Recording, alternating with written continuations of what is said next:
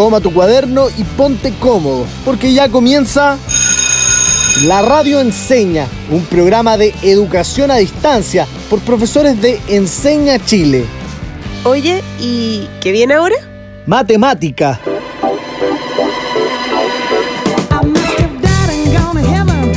Bienvenidos todos y todas una vez más a este tremendísimo programa de la Radio Enseña Matemática. Connie, Pame, ¿cómo están? Hola Pauli, muy bien y con muchísima energía para todo lo que haremos hoy. Hola chiquillas y hola queridas y queridos auditores. Yo también estoy súper bien y ansiosa por compartir algo con ustedes. Oh, a ver, Pame, ¿qué pasó? El otro día iba a preparar mi clase y de copuchenta le eché un ojo a la clase virtual de mi hermano. Estaban en clase de orientación y la profe tenía a sus estudiantes medios hipnotizados. Estaban súper atentos. ¡Qué entretenido, Pame! Me imagino que querías sacar ideas para tus clases. Pero, ¿y qué estaba haciendo la profe? Cuenta lo que pasó, Pame. Les estaba explicando que iban a hacer una meditación guiada. Oh, he escuchado de eso. ¿Nos explicarías cómo es? Y les tinca si aprovechamos este comienzo de programa para que nosotras y quienes nos escuchan podamos hacer esta meditación. Me tinca la idea. Para eso necesito que nos sentemos en un lugar cómodo. Puede ser en una silla o en el piso con un cojín. Ustedes en su casa también deben hacer lo mismo. Ahora pongan su espalda derecha. Poco a poco vamos a ir relajando el cuello, luego los hombros y finalmente las manos. Podemos ponerlas sobre nuestras rodillas o bien dejarlas caer, lo que les haga sentir más a gusto. Cerramos los ojos y nos centramos en nuestra respiración. Sintamos cómo entra el aire lentamente por nuestra nariz y recorre su camino hasta llegar a los pulmones. Prestamos atención a cada parte de nuestro cuerpo en este proceso. Cómo se levanta nuestro abdomen, cómo el aire sube por el pecho y escapa por nuestra boca al exhalar. Llamaremos a esto respiración consciente.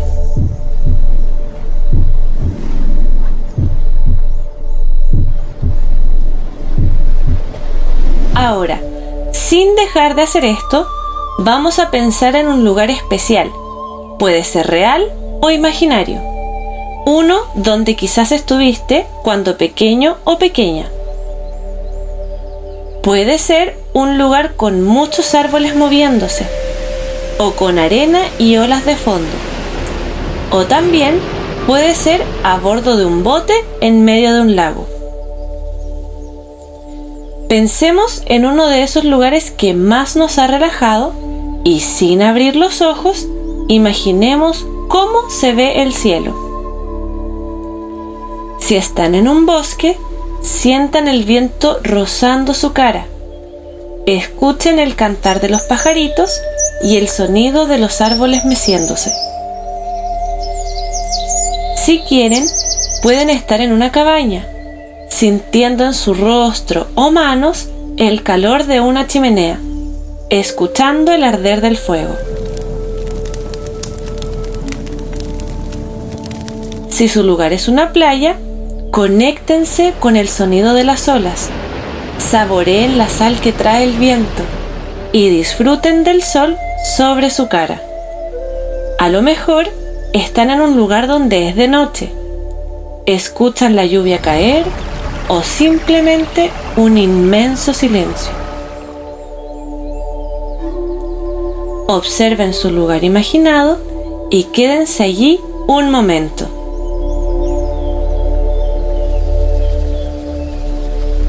Ahora, suavemente, guarden este sitio en un lugar especial de su mente, pues mi regalo es que puedan volver a este sitio cuando necesiten calma para pensar y relajarse.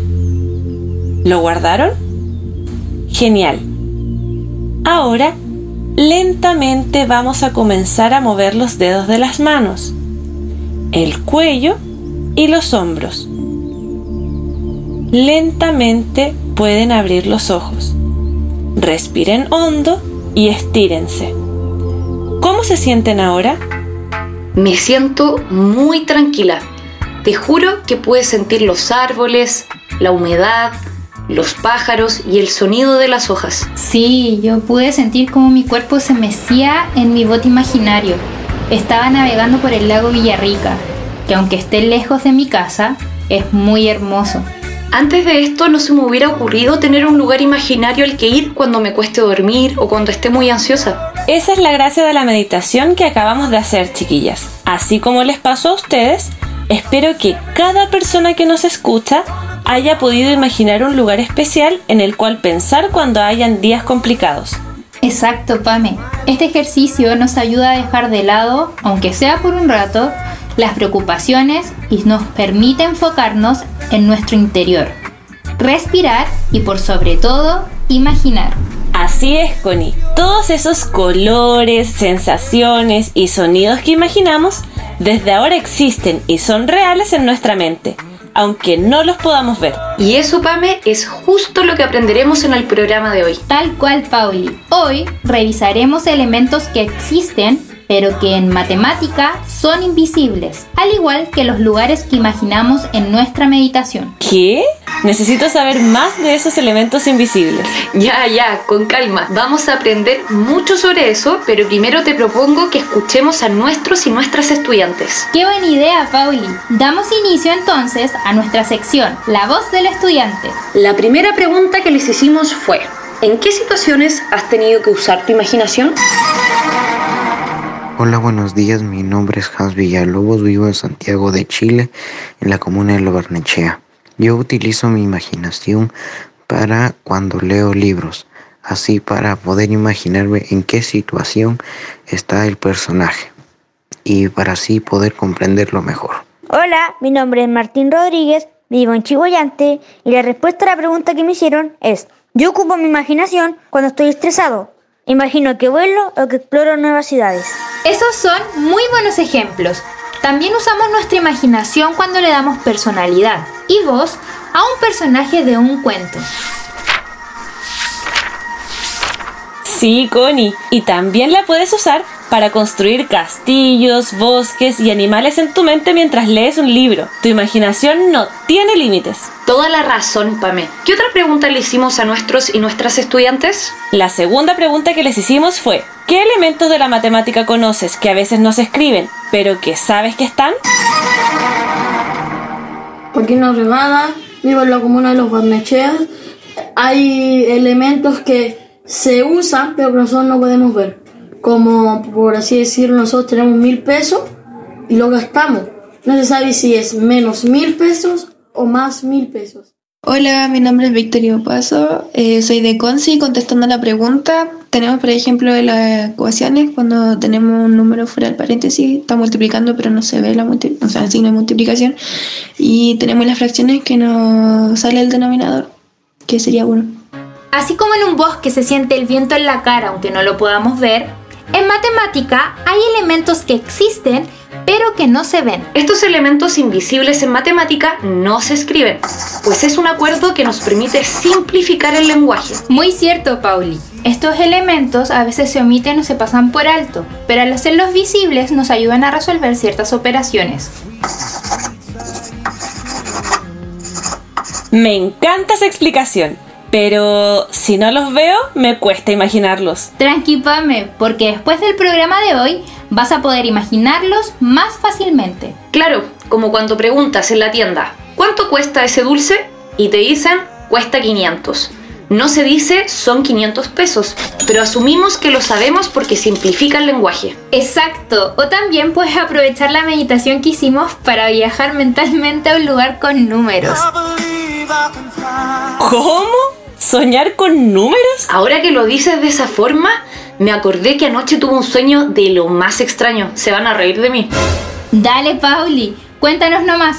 ¿Quién no ha soñado cosas raras? Ya, bueno.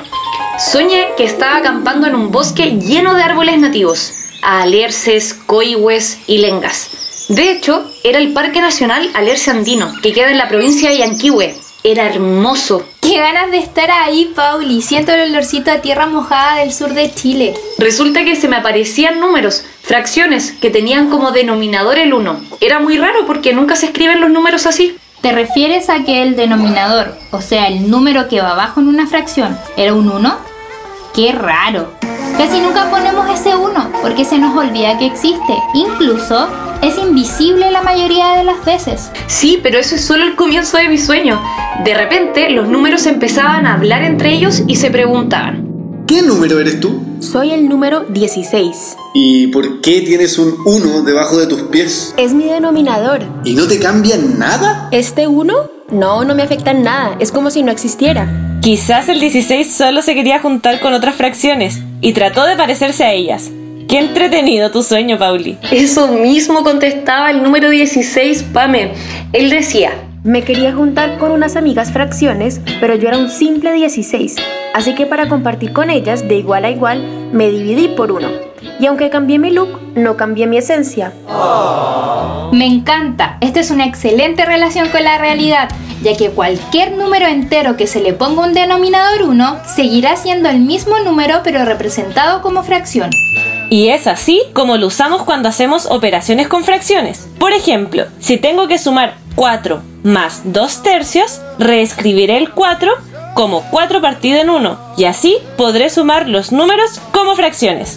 Sigue nomás, Pauli, te estamos escuchando. Ya. En mi sueño, luego de ver este diálogo entre los números, me puse a caminar por el Parque Alersandino y al llegar cerca de la laguna Sargazo, veía a lo lejos otros números, pero estos tenían unos sombreros muy particulares. Apuesto que eran algunas potencias. Qué entretenido pensar en los números como seres vivientes. Imaginen que la base de la potencia es el cuerpo y el exponente es un sombrero. Eso mismo, Pame. Me acercaba a ellos y eran números con sombreros con forma de número uno. O sea que el exponente era uno.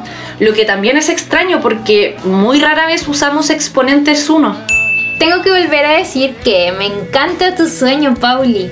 ¿Y a ustedes en casa, qué les ha parecido el sueño de la profe Pauli? ¿Han tenido sueños así de extraños? Oye, Pauli, y volviendo a tu sueño, ¿le preguntaste a los números por qué tenían exponente 1? Sí, Pame, sí les pregunté. El número 7 me explicaba que todos venían de la casa de unos primos, que eran potencias, y que cuando se juntaban, ellos también se transformaban en una potencia. Por lo tanto, el 7 era la base de una potencia y su exponente era un 1. Y el 1 era el sombrero que nos dice Pauli.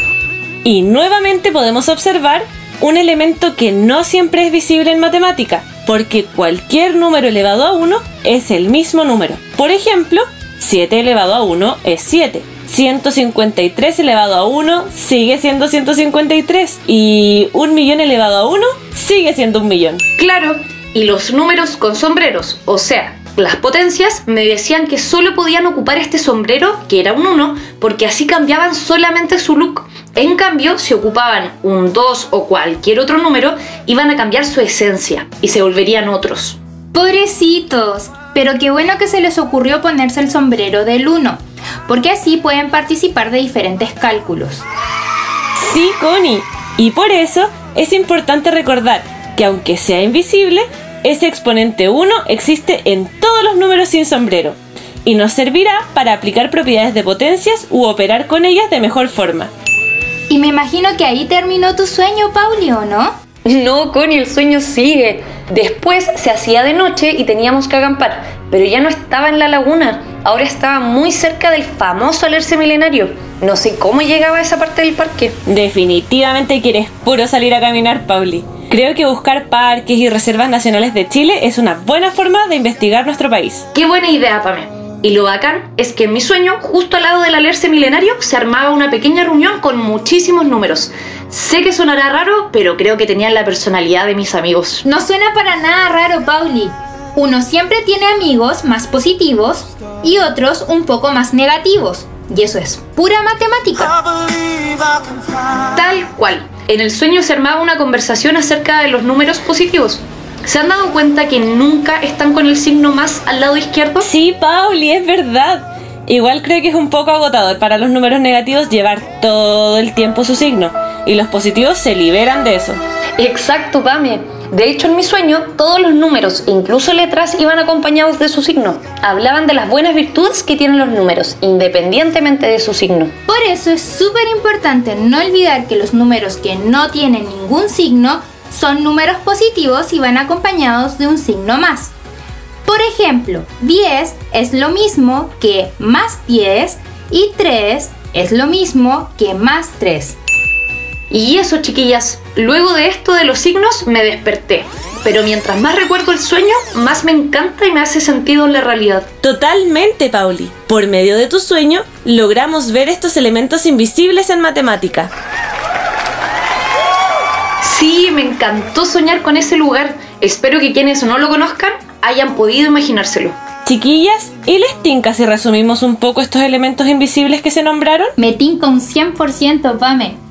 Lo primero que se debe recordar es que los números e incluso los términos algebraicos siguen siendo los mismos si se transforman en fracciones con denominador 1. Como lo vimos al principio, Connie, el número 16 partido en 1 es lo mismo que el número 16, solo que está representado como una fracción. Lo mismo pasa cuando los números, términos o expresiones algebraicas se convierten en potencias con un exponente 1. Estos van a seguir siendo los mismos. Por ejemplo, 8 elevado al exponente 1 es lo mismo que 8. Y finalmente, los números, términos y expresiones algebraicas van a ser positivas, tanto si escribimos el signo más como si lo dejamos invisible. Considerando todo este resumen que realizamos, les tengo una pregunta. ¿Por qué creen que se omiten o se dejan invisibles estos tres elementos? El denominador 1, el exponente 1 y el signo positivo se pueden abreviar y omitir para ganar tiempo y espacio. Sin embargo, no hay que olvidar que los podemos agregar siempre para facilitar la resolución de ejercicios. E incluso hay más de estos elementos. Exactamente, Pame. A ustedes en casa, ¿qué otros ejemplos de elementos invisibles en matemática se les ocurren? Les propongo algo. Vamos a una pequeña pausa y mientras, todos y todas pensamos en más ejemplos. Ya seguimos con La radio enseña matemática. Y los elementos invisibles en matemática.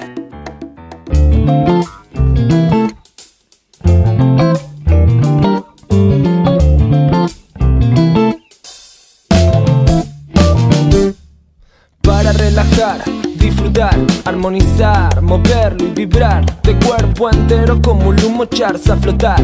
Para arriba y para abajo rebotar una vez más, sabes De todas las puertas tienes las llaves, de todas las combinaciones tienes las claves. Sabes, aquí no hay peleas, solo elevadores que ascienden por poleas. Si superas y toleras la tormenta mental, probarlo y comentar, no alimentar lo que nos pueda devorar, dar lo mejor que tengas para alrededor que convida su calor, que se suma a la ola de la transformación en cada acción. Una secuela, buena o mala, mala o buena. En este momento y en este lugar, En este momento, y en este lugar,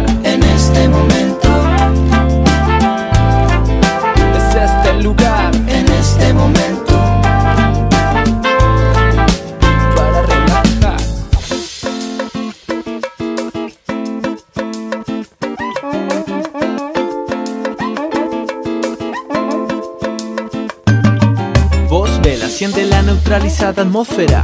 Movimiento desde aquí hasta la estratosfera. Y ya estamos de vuelta aquí en La Radio Enseña Matemática. Qué rico estar de vuelta. Chiquillas, viendo mis planificaciones, me acabo de dar cuenta que el sueño que tuvo Pauli tiene mucha relación con lo que veré esta semana con mis estudiantes. ¿En serio, Connie? ¿Qué verás con tus estudiantes esta semana? Aprenderemos a reconocer elementos invisibles en matemática y les pasaré tres elementos que creo que son fundamentales para la asignatura. Entonces ya está lista tu clase, Connie. Hoy vimos el denominador 1, exponente 1 y el signo más en los números positivos. Listo, los tres elementos. Sí, Pauli, pero como no son los únicos elementos invisibles en matemática, yo veré otros con mis estudiantes. Yo también traje mis planificaciones, pero tengo los mismos que ya vimos en la primera parte del programa. ¿Cuáles verás tú, Connie? Connie, ¿te parece si nos vas explicando uno a uno los elementos que verás con tus estudiantes? Así vamos recordando ese contenido y puedes aprovechar de practicar tu clase. ¡Qué buena idea! Me ayudaría mucho practicar con ustedes. ¡Ya! ¡Qué entretenido! Desde ahora somos tus estudiantes, Connie. Entonces, a sacar cuaderno y lápiz porque el primer elemento que veremos será el coeficiente 1. ¿Coeficiente? Mm, me recuerda a un programa de la radio enseña que tuvimos hace algún tiempo. Sí, donde explicamos que un término algebraico tiene coeficiente numérico y factor literal. Cada vez que nos encontremos con un término algebraico o variable que no se ve acompañada de un número, es porque la acompaña un coeficiente 1, que está multiplicando a su izquierda.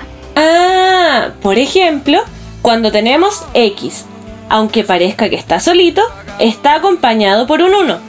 O sea, sería 1 por x. Exacto, Pame. Entonces, siempre a la izquierda de una letra solita habrá un 1 invisible. Clarito como el agua, Connie. En resumen, cuando el término no tenga nada al inicio, es decir, ni signo ni número, entonces tiene coeficiente 1. Bacán. ¿Vamos ahora con el segundo elemento? Me encanta esa motivación. El segundo elemento que veremos será el coeficiente menos 1. Supongo que la única diferencia con el anterior es el signo, ¿cierto? Así es. Cada vez que encontremos solo un signo negativo antes de un término, es porque existe un coeficiente menos 1 que está acompañándolo. Por ejemplo, si tenemos menos x, significa que hay un menos 1 multiplicando a x por lo que menos x es lo mismo que menos 1 por x. Entonces, siempre que aparezca un signo negativo a la izquierda de una letra o un conjunto de letras, habrá un menos 1 invisible. Muy bien, chiquillas. Me ha servido mucho practicar con ustedes mi clase. ¿Les tinca si vamos con el último elemento de hoy? Me tinca. Dale nomás, Connie. El último elemento del día se refiere a la multiplicación. ¿La multiplicación? Pero eso sí se escribe. Algunos lo hacen con un puntito o con un asterisco. Suele usarse la X para expresar que hay una multiplicación entre dos números, pero sugerimos no utilizarla porque en álgebra se puede confundir con una letra. Tienen toda la razón, chiquillas. Sin embargo, hay algunos casos donde la operación entre dos letras no está escrita. Y es ahí donde se trata de una multiplicación. Por ejemplo, con el término algebraico AB sabemos que significa A por B. La operación entre A y B es una multiplicación que no está escrita. Muy buen ejemplo, Pauli. Mm, también pasa cuando tenemos un número y una letra, ¿o no? Por ejemplo, con 2x. Tienes toda la razón, Pame. En esos casos pasa lo mismo. Al tener juntos el 2 y la x, sabemos que se están multiplicando a pesar de no tener una operatoria escrita entre ambos términos. Ah, ya entiendo. Entonces se me ocurren muchos ejemplos más, como 5x al cuadrado, 7ab, 9xz. Calma, Pauli. Acabas de nombrar un par de ejemplos en los que me parece interesante detenernos. ¿Cuáles? ¿Qué dije? Por ejemplo, cuando tenemos 9xz, podemos ver que el 9, la x y la z se están multiplicando a pesar de que entre ellos no exista ninguna operatoria escrita. Tienes razón, Connie. O sea que no solo se aplica con dos letras o números, también puede ser con tres o más. Así es, Pauli. Oye, Connie, ¿y cuando tenemos un número o letra justo antes de un paréntesis? Ahí también pasa que no siempre hay un signo de multiplicación entre ellos. Buena pregunta, Pame. Efectivamente, ese es otro ejemplo de la multiplicación como elemento invisible en matemáticas. Sabemos que el término que está fuera de un paréntesis está multiplicando, cuando no está acompañado por una operatoria escrita. Se me ocurre un ejemplo de eso. X, abro paréntesis, 4 menos Z, cierro paréntesis. En el ejemplo de Pauli, X va justo antes del paréntesis, sin una operatoria que la separe de él. Y quiere decir que x multiplica a cada uno de los términos que están dentro del paréntesis. Muy bien, se pasaron chiquillas. Gracias por todas sus preguntas y ejemplos. Ahora ya estoy preparada para realizar mi próxima clase de matemática. Felices de ayudarte, Connie. Además, aprovechamos de ver tres elementos invisibles en matemática que en realidad yo no recordaba mucho. Sí, quizás hasta la próxima vez sueño con ellos. Pauli, tu sueño ayudó demasiado al programa de hoy. La meditación, los sueños y las clases. Quedé muy motivada para seguir aprendiendo. Chiquillas, debo decirles que ya estamos llegando casi al final del programa. Y no sé ustedes, pero me siento tan relajada con la meditación que hicimos al inicio. Sí, por eso les decía que estaba motivada. Creo que lo empezaré a hacer más seguido. Me encantó imaginarme en otros lugares con la meditación. Yo ahora veo todo mucho más claro y comprendo mejor los elementos invisibles en matemática para poder explicárselos a mis estudiantes. Estoy segura de que nuestros auditores en sus casas también comprendieron muy bien que todo número entero, partido en uno o dividido en uno, sigue siendo el mismo número. Así es, chiquillas. Y recordemos también que si un número o letra no tiene signo, es igual que si tuviera un signo positivo. Y no olvidemos que en las potencias también hay elementos invisibles. Si una o más letras o números no tienen exponentes, significa que su exponente es 1. Con esto se me ocurre que podríamos desafiar a nuestros auditores y preguntarles acerca de los elementos invisibles en matemática. Excelente idea, Connie. Dejemos la línea abierta para recibir sus llamados. Chiquillas, tenemos la primera llamada. Hola, ¿con quién tenemos el gusto? ¿De dónde nos estás llamando? Hola, mi nombre es Matías. Estoy llamando desde Puerto Varas. Puerto Varas, qué bonito. Aprovechamos de enviar un saludo a todas y todos los auditores del sur de Chile. Matías, la pregunta es la siguiente. ¿Cuántos elementos invisibles de la matemática tiene el número 5? Encontramos el exponente 1, el denominador 1 y el signo positivo. Y nos queda 5 elevado a 1. 5 dividido en 1 y el más 5. Buena, Matías, excelente respuesta. Muchas gracias por llamarnos y participar. Tenemos otro llamado. Hola, ¿con quién tenemos el gusto y de dónde nos llamas? Hola, soy María y estoy llamando de Chañaral, región de Atacama. Hola María, me gusta mucho el norte de Chile. Un saludo a las y los auditores de por allá. María, te tengo la siguiente pregunta. ¿En qué problemas matemáticos utilizas los elementos invisibles? Yo los ocupo en la multiplicación o división de potencia de igual base.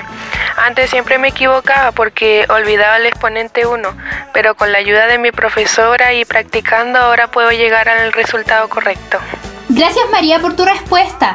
Recalcamos que todo número o letra tiene un exponente que no vemos, pero que está ahí y siempre será el 1. Hola, ¿a quién tenemos en línea? ¿De dónde nos estás llamando? Hola, me llamo Caro. Estoy llamando desde Valparaíso. Valparaíso, qué hermosa ciudad. Saludos a toda la quinta región. Caro, tenemos la siguiente pregunta para ti. ¿Qué importancia tiene el tratar de mirar las cosas más allá de lo evidente? Mm, creo que es muy importante que nos fijemos en lo que no es evidente o no se ve a primera vista, porque es una forma de empatizar con lo que otras personas pueden estar viviendo. Caro, ¿podrías explicarnos con más detalle? Por ejemplo, mi vecina empezó a hacer pan amasado para vender en el edificio. Ella nunca me ha dicho que lo hace porque no está recibiendo ingresos y necesita dinero, pero yo sé que es por eso. Así que ahora le compro el pan a ella y así nos ayudamos mutuamente. Si lo relacionamos al programa de hoy, es necesario que nuestros hijos visualicen los elementos invisibles en matemática antes de resolver un ejercicio y así no olvidarlos y cometer errores. Un aplauso a Matías, María y Caro por atreverse a compartir con todos y todas sus respuestas. Pame, ¿dónde crees que tus estudiantes reconocen multiplicaciones que no están escritas? Mm, yo creo que las reconocen cuando ven dos elementos juntos. Por ejemplo, un número y una letra o dos letras. Ellos infieren que se están multiplicando. Por ejemplo, en los términos 3x o xy. Asimismo, hay un signo de multiplicación entre medio que no se escribe, pero siempre está. Mis estudiantes a veces se olvidan de estos detallitos, Pauli, y les aconsejé que pinten en su ventana o espejo los elementos que reconocimos hoy, para que todos los días los vean y dejen de ser invisibles. ¿Y tú, Connie? ¿Dónde utilizan tus estudiantes los elementos invisibles en matemática? Mm, yo creo que los utilizan en las raíces cuadradas. Momento, Connie. ¿Te parece que dejemos como desafío a nuestros estudiantes que reconozcan otros elementos invisibles en matemática que no mencionamos hoy? Por ejemplo, las raíces cuadradas, logaritmos, etc. Me encanta tu propuesta. Y tenemos un segundo desafío. La idea es que escriban los siguientes números de dos maneras distintas usando o quitando los elementos invisibles. 10, 4 dividido en 1 y 7 elevado a 1. Bien, Connie. Con ese desafío pueden generar su propio aprendizaje para verificar cuánto aprendieron hoy. Chiquillas, lamentablemente les tengo una mala noticia. Llegamos al final de este tremendo capítulo. Tranqui, Pauli. Respira lentamente y acuérdate del motivadísimo inicio que tuvimos y que las palabras mala noticia no afecten nuestras emociones. Así es, Pauli. Enviamos nuevamente un gran saludo a las y los auditores de la Radio Enseña Matemática. Gracias por escucharnos cada semana. Y agradecemos a cada integrante que hace posible esta hermosa radio. Un abrazo para todos y todas. Chao, chao. Chao. Chao. Termina la clase y parte el recreo. Descansa. Nos encontramos mañana a esta misma hora en la Radio Enseña.